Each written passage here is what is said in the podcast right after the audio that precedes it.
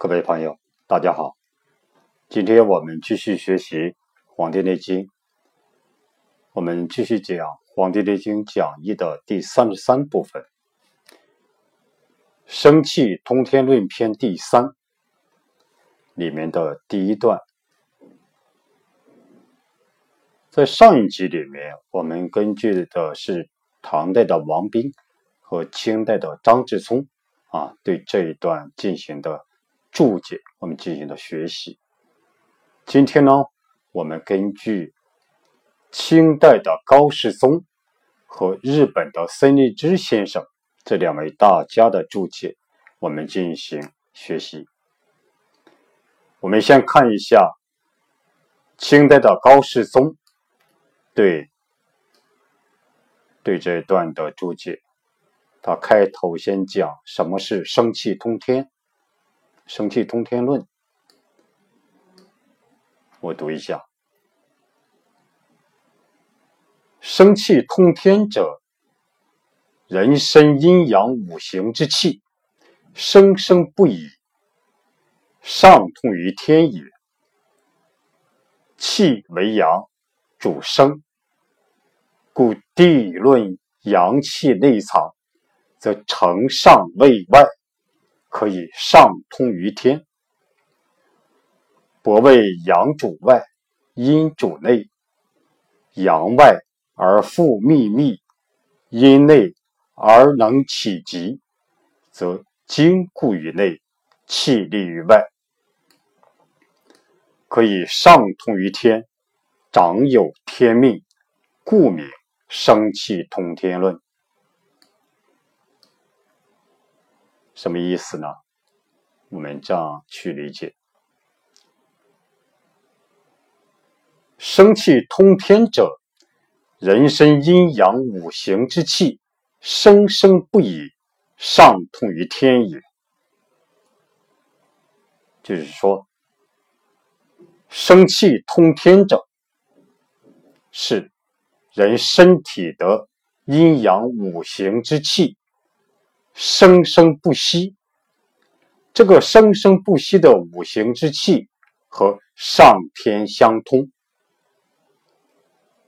这就是说，生气通天者是人身体的阴阳五行之气，它生生不息，生生不已。这个生生不已的五行之气。和上天相通，这就是说生气通天者。气为阳，主生。气的阴阳属性为阳，它主管生发，就是说气为阳，主生。故地论阳气内藏。则承上位外，可以上通于天。就是说，所以呢，皇帝和启伯讨论阳气藏于内。就是说，皇帝和启伯他们讨论说，阳气内藏，阳气藏于身内的话。藏于体内的话，承上位外，那么呢，它就会承接上天之气，而卫护于体外，就是卫护这个体表，这就是承上位外。阳气内藏，那么呢，它就会承接上天之气，而卫护于体外，维护体表。所以可以上通于天，这样呢就可以上通于天。所以说，阳气内藏，则承上位外，可以上通于天。伯谓阳主外，阴主内。启伯说，阳气主管。互位于体外，互位于体表。阴主内，阴气主管体内，阴气主管体内，就是说阳主外，阴主内。阳外而复秘密，阴内而能起极。就说阳气在外，而能够将精、精气神这个精秘藏之。就阳外而复秘密，阳气在外，如果能够将精、精气神这个精秘藏之，阴内阴气在内，而能起极，而能够调动体内之气。这个极是气的意思。阴气在内而能够调动体内之气，那么则精固于内，气立于外，可以上统于天，掌有天命。那么呢，就会精固于体内而不失。精固于内，就是这个精气神的精固于体内而不失。气立于外，气立于体外而不散。这个气呢，在体外而不散失掉，这样呢，就会向上和天相通，寿命呢和天一样长久。所以这就是说，精固于内，气立于外，可以上通于天。长有天命，就是寿命和天一样长，故名生气通天论。所以说被称作生气通天论。这是高世宗对什么叫称生气通天论做出的论述。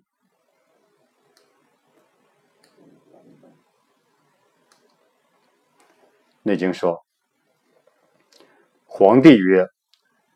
夫自古通天者，生之本，本于阴阳。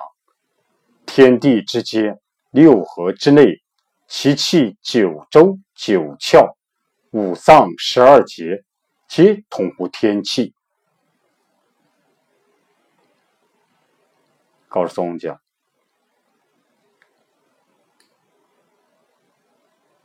地论人之生气，上通于天。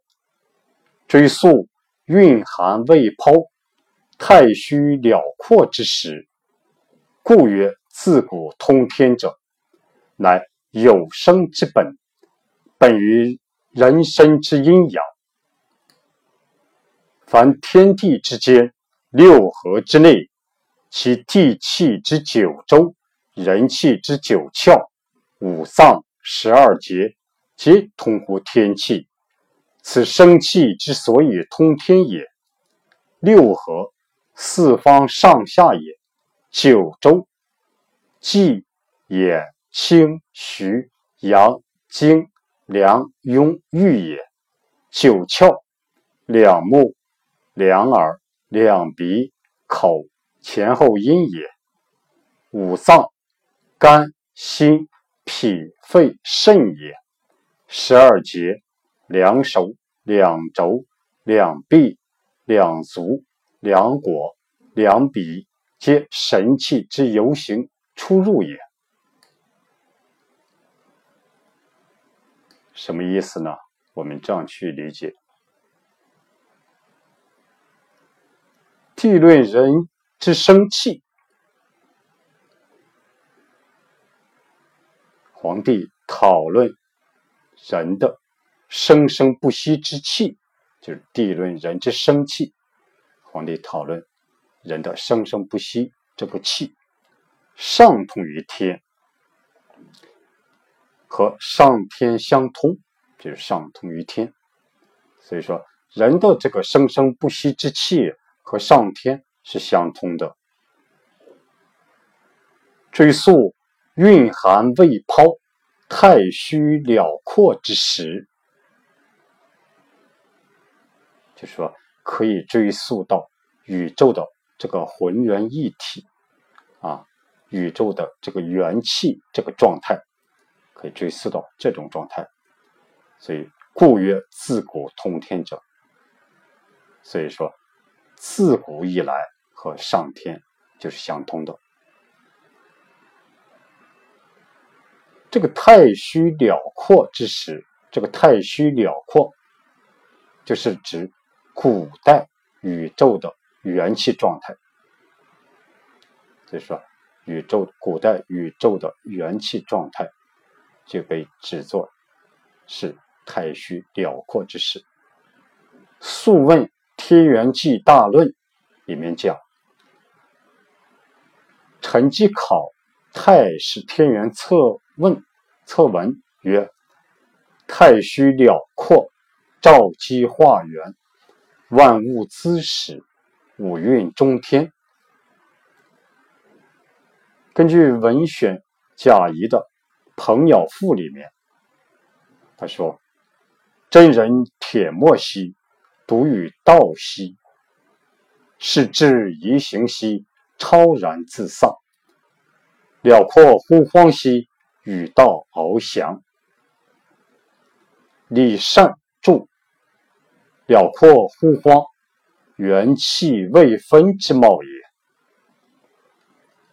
就指的是太虚辽阔之时，就指元气这个未分这个状态，元气未分的这种样子，叫太虚辽阔。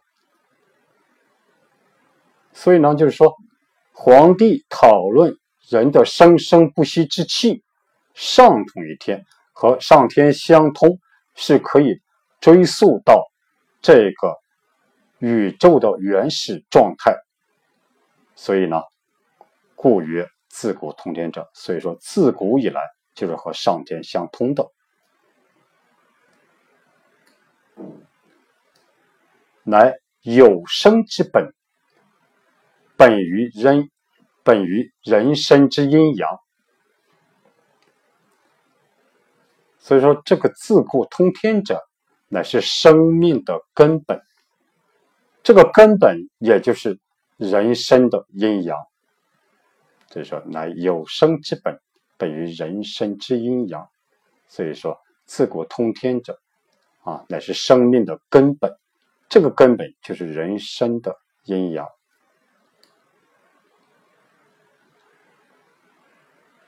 凡天地之间，六合之内，天地之间六合之内，其地气的九州，人气的九窍，五脏十二节，皆通乎天气。这些呢，都和天气相相通相连的，所以皆通乎天气。此生气之所以通天也，所以这个生生不已的。之气，生生不息之气，所以它是通天的。六合，这里指的六合，就是四方上下也，就指的东西南北这个四方，再加上上和下，这被称为六合。九州指的是冀州、兖州、青州、徐州、扬州、荆州、凉州、雍州。和豫州，这是九州。九窍指的是两目、两耳、两鼻、口和前后阴，这是九窍。五脏指的是肝、心、脾、肺、肾，这是五脏。十二节指的是两手、两肘、两臂。两足、两果、两笔。这个两果果是左边一个月，右边一个国家的国，这是人体的一个部位名，指膝部后方屈膝处的凹处，俗称腿凹或者是膝弯啊，指的是这个地方。两笔呢啊，这就是说。这个左边一个骨，右边一个碑，这个字念笔，指的是人的大腿啊，这是人的大腿。这是十二节，这两手、两肘、两臂、两足、两果、两臂，皆神气之游行出入也，都是神气的游行出入的地方。这十二个节、十二个关节，都是人体的神气的游行出入的所在。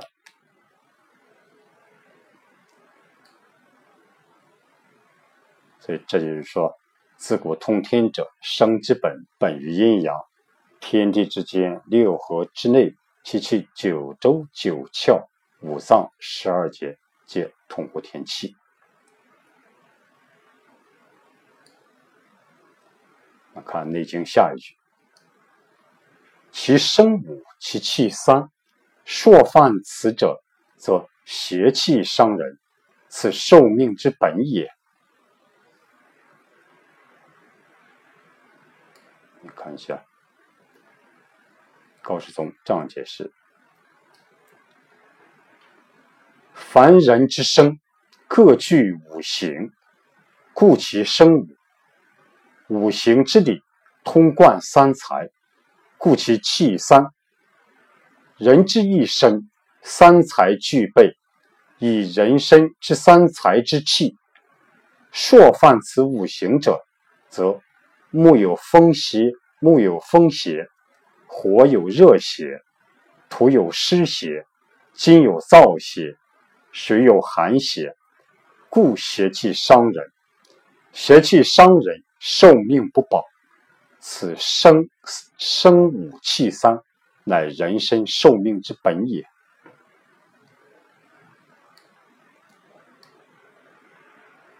我们可以这样理解。凡人之生，各具五行，故其生五。就是凡是人的生命，各自具有自己的五行之气，也就是说，都是由五行之气构成的。所以，故其生物，就是凡是人的生命啊，都是由五行之气构成的，都各自具有自。各都各自具有自己的五行之气，就是凡人之生各具五行，故其生五。五行之理通贯三才，故其气三。五行这个道理，五行这个天理流行啊，天理流行的这个五行通贯三才，就是说。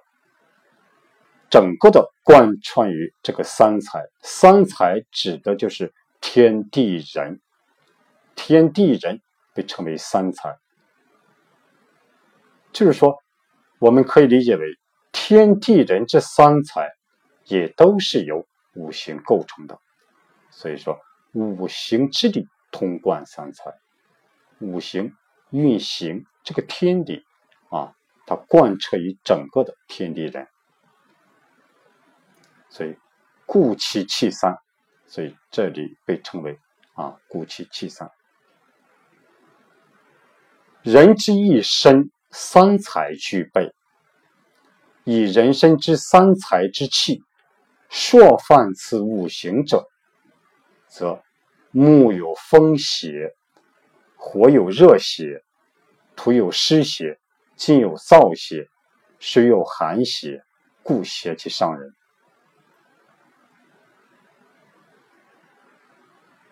就说，人之一身，人的这种一生三才具备，人体这个一生也是具有天地人，所以说三才具备，它具备完完整完整的这个天地人。啊，以人身之三才之气，就是人身的三才之气，就是天气、地气、人气。以人身之三才之气，这个天气、地气、人气，朔犯此五行者，就是经常被五行之气所冒冒犯的话，那么邪气伤人，邪气就会伤人。所以这五行之气都有哪五五种邪气呢？就是说，木有风邪，火呢有热邪。土有湿邪，既有燥邪，水有寒邪，啊，所以呢，这些邪气会伤人的。邪气伤人，寿命不保。所以呢，邪气伤人性命，那么寿命就不会保全。所以这就是说，邪气伤人，寿命不保。如果邪气啊来损害人的性命的话，那我们这个寿命就不会保全。所以这就是说，此生此生五气三，乃人生寿命之本也。就是说，这解释的啊，这个其生五，其气三，乃是人的人生寿命之本也。《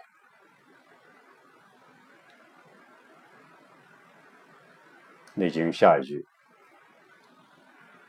苍天之气，清静则志意志，顺之则阳气固。虽有贼邪，弗能害也。此因时之序。故圣人传精神，服天气而通神明。失之则内闭九窍，外壅肌肉，胃气散减。”此为自伤，气之消也。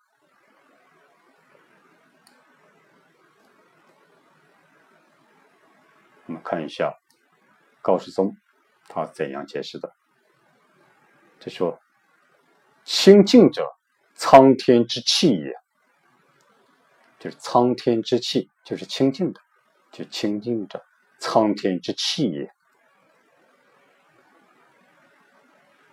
苍天之气，它就是清净的。天气清净，则人之志意亦志。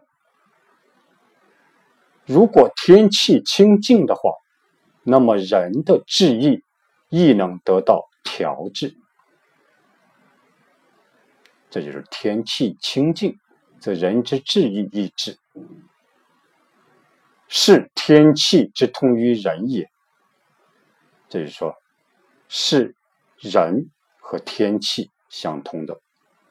这就是说，天气之通于人也，这就是天气和人，人和天气是相通的。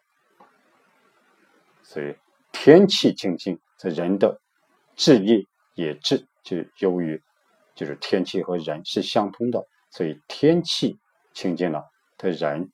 也能得到这种调制。顺之者，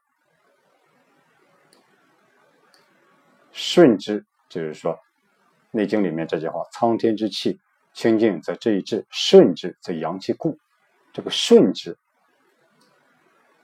顺之者，高士松这样解释，就是顺此清净之气。就是顺应此清净之气，啊，顺应苍天这个清净之气，这就是顺顺之者。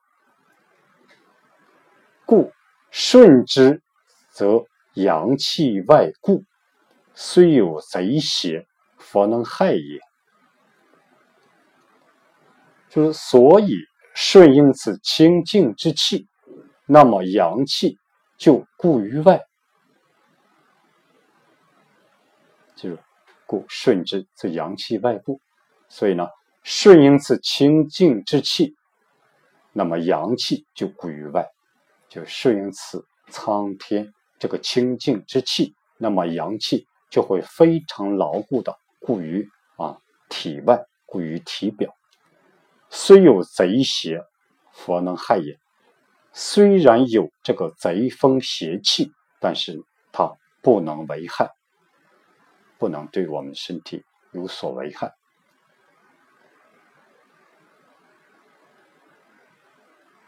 所谓顺之者，此因时之序，言言因四时之次序而清净。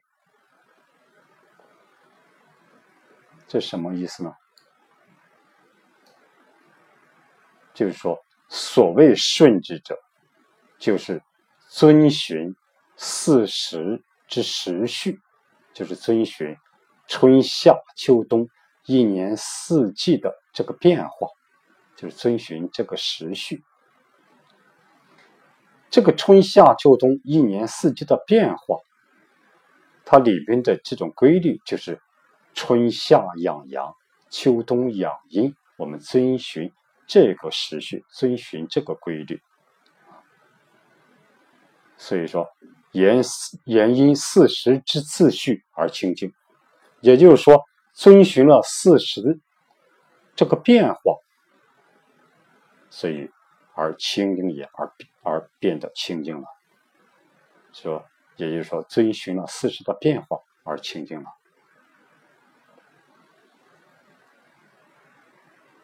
为圣人能顺之，故圣人传精神，所以传精神者，乃服天清净之气，而通五身之神明。就是说。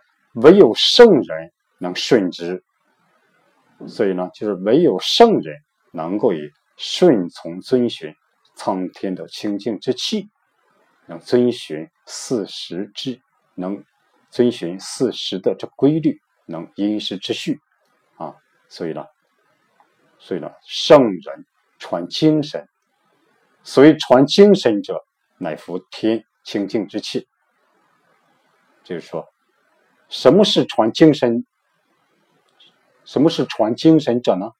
就是乃服食上天清净之气，乃服食上天清净之气，来通五身之神明，来和我身的这个神明相通、相沟通。传精神就是说服苍天清净之气。而和我之身体的神明呃相沟通，就是说，而通五身之神明。若人不能顺而失之，如果有的人不能顺应此清净之气而失掉了它，就说如果不能适应此清净之气，那么就会变得混乱。就会变得这种污浊啊，这种气不清净。这样的话呢，则阳气不从内以达于外，那么人体的阳气就不会从体内而达到体外，就不会到体表这个地方来。所以呢，故内闭九窍，所以呢，它就会在内封闭九窍，外拥肌肉，在外呢就会。阻塞肌肉，不从肌肉而充皮肤，就是说也不会温暖肌肉，充盈皮肤，故胃气散解，所以呢，胃气呢就会分解而泄堕。就是说，如果人不能顺应此苍天清净之气的话，那么。它就会变得这个瓷器变得非常不清净而浑浊，这样呢，人体的阳气就不会从从内而达到体外来维护这种体表，所以呢，就会使人体的九窍封闭，使肌肉阻塞，也不会肌肉受到温暖而充盈这个皮肤，所以呢，这样就会让人体这种胃气啊这种。分解而泄堕，这就是说，此人不服天气，谓之自伤。这就是说，此人不服从于上天的清净之气，被称之为自伤。他自己的自己伤害到自己，阳气不顾，故曰气之消也。这样呢，就会阳气比密固，所以被称作气消弱了，气之消也，气被消弱啊，被大大的消弱了。所以这就是说，苍天之气清净，则治于治；顺之，则阳气固。虽有贼邪，佛能害也。此因时之序。故圣人传精神，服天气而通神明，失之则内闭九窍，外用肌肉，为其散解，此为自伤，气之消也。这就是清代的高士宗对这段的讲解。我们再看一下日本的森立之先生。对这段的这种讲解，皇帝曰：“夫自古通天者，生之本。”他讲：“古为上古、中古、中古也。上古和中古的意思，调阴阳而而摄其生，则通天之意。”顺从天地之阴阳，这个春夏养阳，秋冬养阴，这个调阴阳，调这个阴阳的话，这样呢，而摄其生，而保养生命，这就是通天的意思，这通天之意。这就是说，调阴阳而摄其生，则通天之意。就顺从天地之阴阳的变化，春夏养阳，秋冬养阴，而保养生命，这就是通天的意思。上古、中古，人均摄生，莫不法于天地。就是说，上古、中古时期的君王保养生命，都是效法于天地。所以说，上古、中古人均摄生，莫不法于天地啊！这些上古、中古时期的君王保养生命，都是效法于天地。故四气调神论曰：阴阳四时者，万物之终始也，死生之本也。就是这个意思。所以阴阳四时。是万物的终始，四生的之本。《内经》下句：“本于阴阳。”他讲：“本于天地阴阳之气。”这个“本于阴阳”是本于天地阴阳之气，是这个意思。天地阴阳的这个气啊。下一句：天地之间，六合之内，其气九州九窍。他说：“九州即是身外物也。九州就是身外身外之物。九窍等身内物也。九窍包括这种五脏、十二支等九窍这些。”身内物，这些都身内的，身内之物也。《内经》下句：五脏十二节，皆通乎天气。他说，在天地四方上下之间，所生之物，即九州等也。九州，即是身外物也。九窍等物，九窍等物，身内物也。九州是身外之物，九窍是身内身内之物。十二节者，为人四肢各有三大节者。人的四肢各有三大节，所以说为九周等内外物，皆通于天气也。所以九州等这个内和外。之物都通于天气。洪觉云：“大节十二，法十二月。”就人体这种大的这种关节，十二个关节是效法于和人和和这种一年这个十二月相对应的是法十二个月，是对应人，是对应这种天地的十二个月啊。大节十二，法十二月。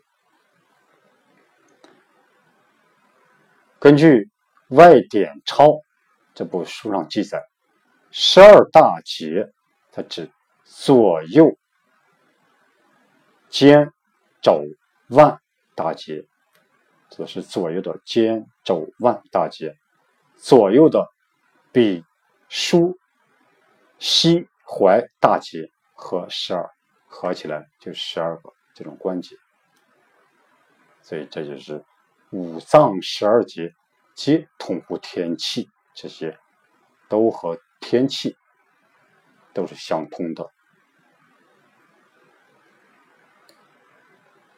其生五，其气三。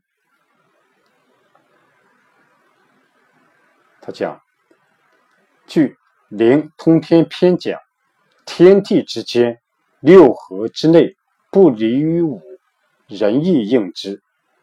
非徒一阴一阳而已。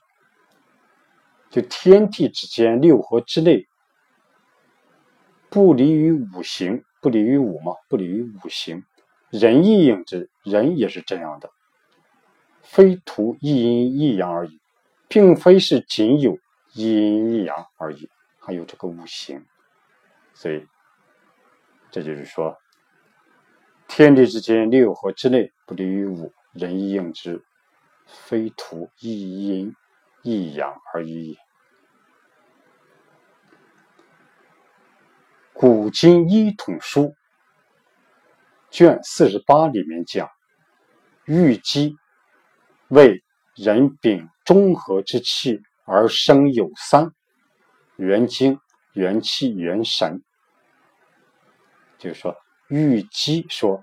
人秉承中和之气而生，这个中和之气就是元精、元气、元神啊。人秉承中和之气而生，人就是人秉承这个而生，它有三啊。这个中和之气，它里面包括元精、元气、元神。《后汉书·湘凯传》。里面注引的《太平经》里面讲，元气有三名，元气有三种，分别叫做什么呢？太阳、太阴、中和。形体有三名，这个形体呢有三种，分别叫做天地人。所以说，元气啊是太阳、太阴、中和。形体为天地人。根据《六十六难》这部书里面记载，说三焦主通行三气，经历经历于五脏六腑。三焦啊，主通三气，这是三气指的是宗气、营气和卫气，它经历五脏六腑啊。所以经历五脏六腑。根据余注，他讲，在天则三元五运相因而成，在人则三焦五脏相因而成。所以说，在天上是由于三元和五运它们相互作用、相互的因缘而形成的天；在人呢，是由于三焦五脏这种相互作用而形成的人。啊这是在天，则三元五运相应而成；在人，则三焦五脏相应而成。所以《素问》里面说：“七气三，七数五，此之谓也。”这就是说，七七三，七数五啊，这个意思。《内经》下一句：“朔犯此者，则邪气伤人，此受命之本也。”苍天之气清净，则志亦至；夫顺之，则阳气固。我们看一下，这样解释哈：苍，天色也。苍就是天的颜色。我们上篇解释过，苍就是青色的意思啊。所以说，苍天就是青天。气为四时和气者也。这个气就是春夏秋冬四季的和气，这就气为四时和气者也。这就就是气，就是春夏秋冬四季的这个和气。天之和气，清而不浊，静而不乱，能令人志意皆清净也。所以说，这就说天之和气，四时这个和气清而不浊，清净而不浑浊。所以静而不乱，安静而不纷乱，所以这样呢，能令人志意皆清净也。所以能让人这种治愈啊都非常的清净。《至真要论》里面讲：“夫阴阳之气，清静则生化志，动则科机起。”就说《至真要论》这部书里面，他讲。阴阳之气，如果清净，那么生长变化就会得到调制、调顺。所以说，是阴阳之气清净的话，那么万物的生长变化就会得到调制。动则科机起。根据王冰的注解，这里这个动为。变动常平之候，就是说，平常之节气产生了变动，就是正常的节气产生了变动，这个动，所以呢，则科机起，这种重病，就重大的疾病就会产生，所以而为灾伤，就是说，成为灾害和疾病。所以清净，阴阳之气清净，那么呢，万物的生长变化就很顺利啊，很这种这种，嗯，正常。如果要是产生了这种正常节气产生了变动，那么呢，就会各种疾病就会产生啊。所以说，动则克己起。《内经》下句：“虽有贼邪，弗能害也。此阴时之序。”他讲：“人能顺清净和气，则脏气守其内，腑气固其外，则虽有八正，虚风贼邪不能伤也。”就说，人如果能顺应这个清净、这个和气，那么呢，五脏之气就会守在内里，六腑之气就会牢固其外。那么呢，虽有这种八方的邪风贼邪，也不能伤害，也不能伤害到我们这个这个肉体。伤害到这个身体，所以说这就是虽有贼邪，弗能害也。此阴时之序。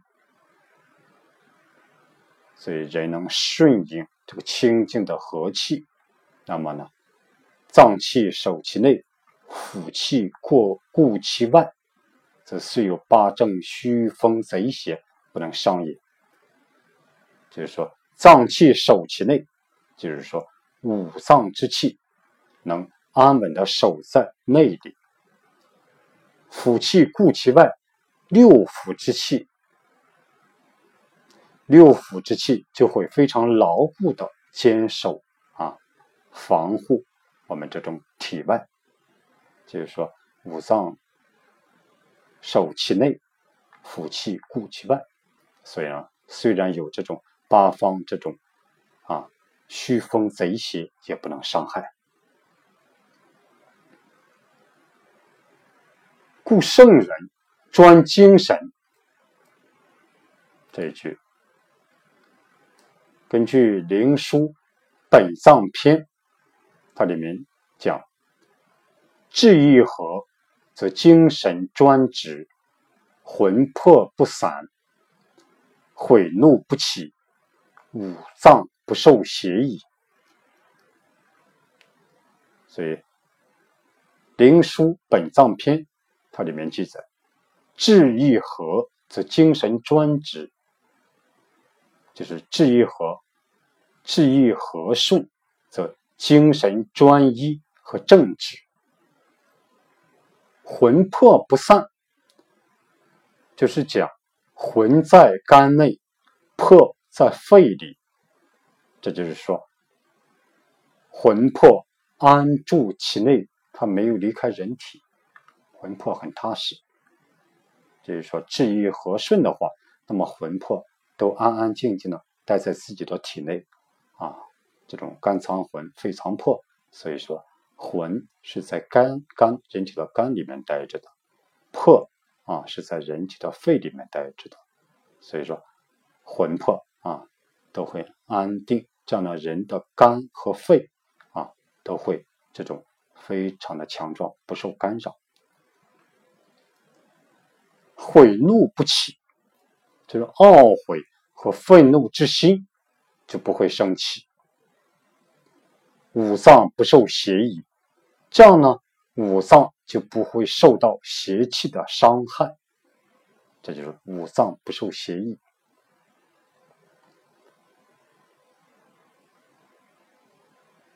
这就是说，故圣人专精神啊，根据这种灵书本藏篇里面讲，至于和则精神专直。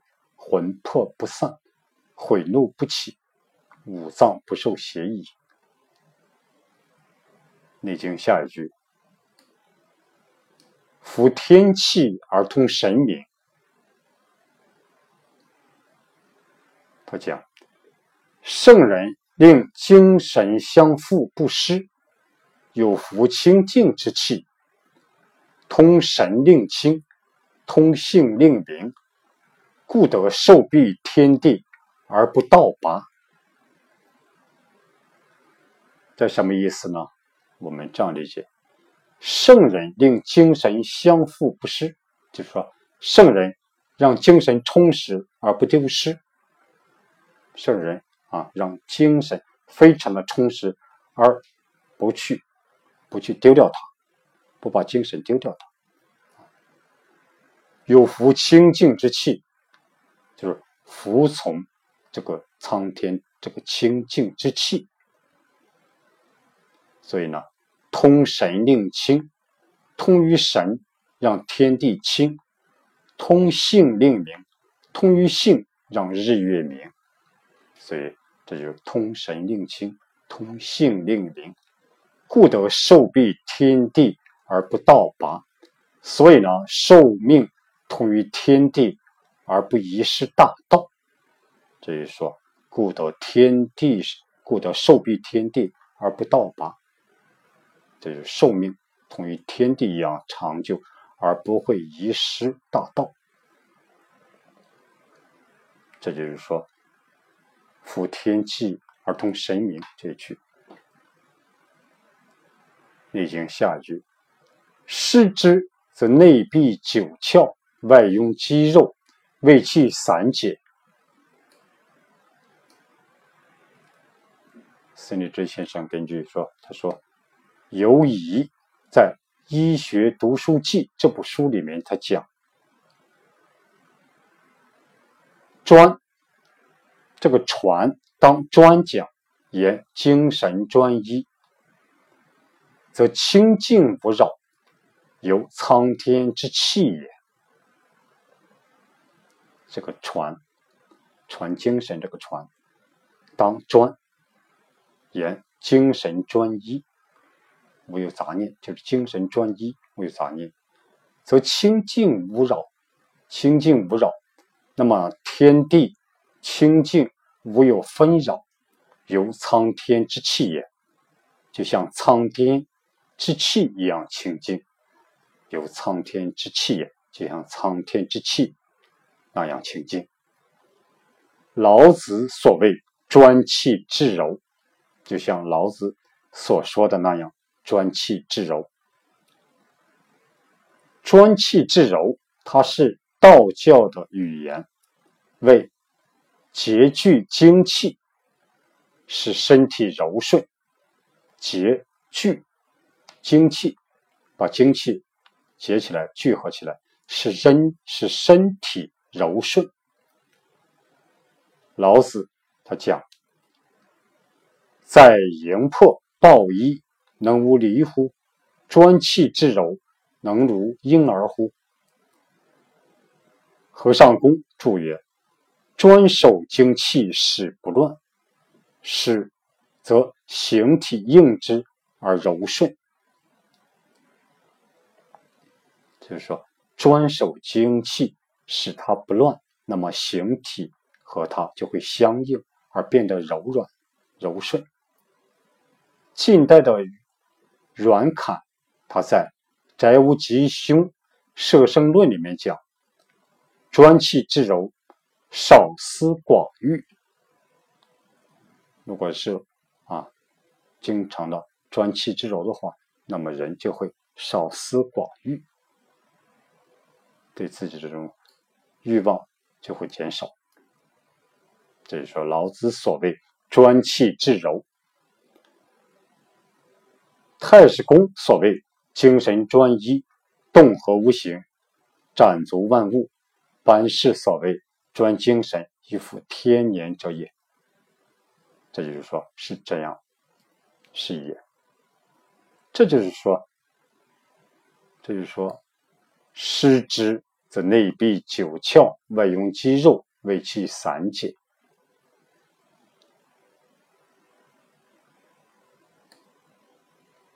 内经下一句：“此为自伤，气之消也。”他讲：“阴阳失和，则内闭九窍，令变不通；外用肌肉，使腠理壅塞也。阳气失和，则腠理开解，胃气发泄也。此之失者，皆是自失将摄。”故令和气消消也，此为自伤，气之消也。他这样讲：阴阳失和，则内闭九窍，令变不通。如果阴阳之气失和的失和的话，那么呢，它就会内闭九窍，在内封闭人体的九窍，令便不通，令大小便。不通畅，外用肌肉啊，在外面呢堵塞肌肉，使腠理壅塞也，就是使皮肤和肌肉的这个交接处，它这种堵塞。阳气失和，则腠理开解，胃气发泄。如果阳气阴阳之气失和的话，那么腠理就会这种啊开解。这种附着的这种胃气就会发泄，发泄掉了，胃气就会这种就散掉了。此之失也，这样的过失，皆是自失将摄，就是都是自己失掉了保养生命的方法。